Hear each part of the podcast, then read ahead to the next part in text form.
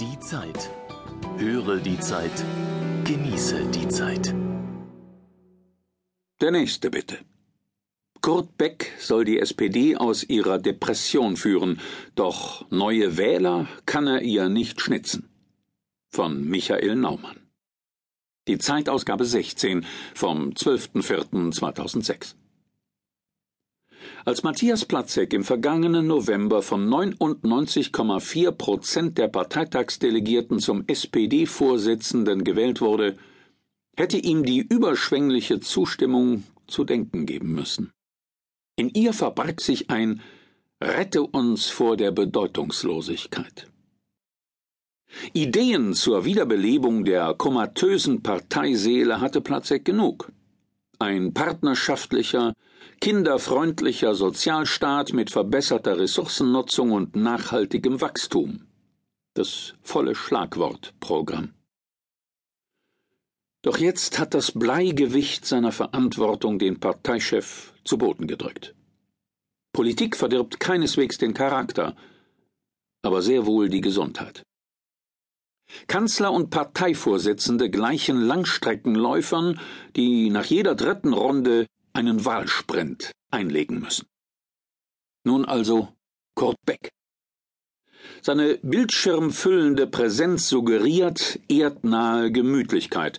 Das ist eine optische Täuschung.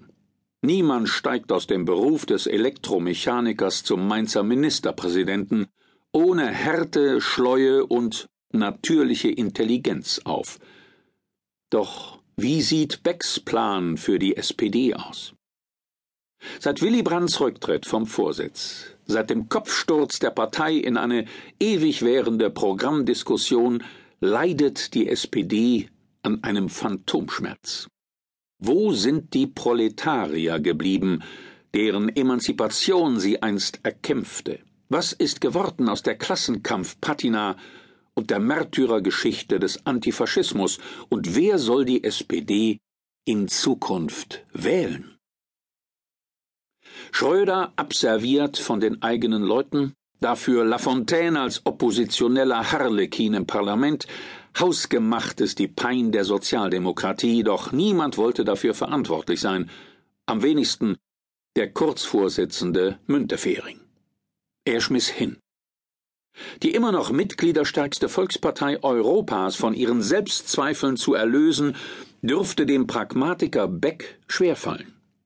Chancengleichheit für die kleinen Leute, das vertritt ja auch die CSU mit sozialdemokratischer Werf. Das beliebte Thema Rentensicherheit hat der Helmut Kohls CDU mit allerdings trügerischen Argumenten gepachtet. Jetzt ist es verbrannt. Ruhe und Ordnung im Inneren sind auch keine parteipolitischen Streitpunkte mehr. Das Kleinbürgerliche im Wähler verteilte sich über alle Schichten des Landes. Für die Sozialdemokraten aber bleibt ein trauriger Rest als Kristallisationspunkt ihrer Identitätsbildung der Kampf gegen die Massenarbeitslosigkeit. Es sind ja ihre Leute vor den Arbeitsämtern.